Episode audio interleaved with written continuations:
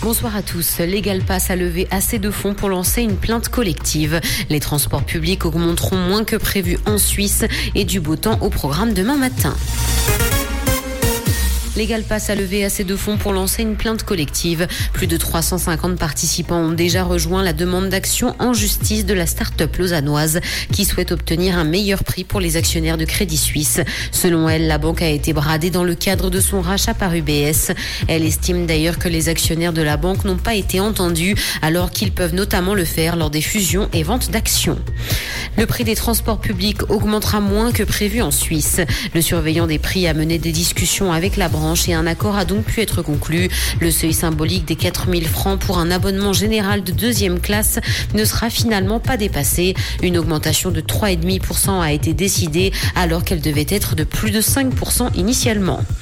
Le personnel de guichet de la Poste va changer de look et ce dès 2025. Le personnel de ces filiales aura de nouveaux vêtements. Les teintes bleues et grises seront dominantes et il n'y aura plus de jaune. L'objectif, proposer des vêtements répondant réellement aux besoins des personnes qui les portent. Ils se doivent donc d'être confortables mais également intemporels. La nouvelle collection regroupera une vingtaine de pièces. Dans l'actualité internationale, en Italie, Silvio Berlusconi lègue 100 millions d'euros à sa dernière compagne. Le testament de l'ancien premier ministre italien décédé le 12 juin dernier, a été rendu public.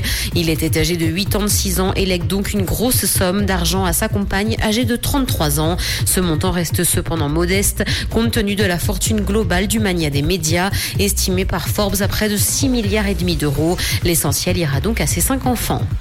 Apple gonflerait l'autonomie de ses futurs iPhone 15. La capacité de la batterie des prochains smartphones de la marque à la pomme devrait être supérieure à celle des iPhone 14. C'est ce qu'a indiqué une source de l'assembleur Foxconn. Les iPhone 15 Pro pourraient par ailleurs être commercialisés avec un espace de stockage minimum de 256 Go contre 128 pour la génération précédente. Carnet Rose, Megan Trainor vient d'avoir un deuxième enfant. La chanteuse américaine et son mari ont accueilli leur deuxième garçon. Le couple a partagé la nouvelle sur les réseaux sociaux et est aux anges. Le nouveau-né a été baptisé Barry Bruce. La star a donné quelques détails précisant que son bébé pèse 3,6 kg. Elle a déjà reçu de nombreuses félicitations félicitations de la part de ses fans, mais aussi d'autres stars de l'industrie musicale. Comprendre ce qui se passe en Suisse romande et dans le monde, c'est aussi sur Rouge.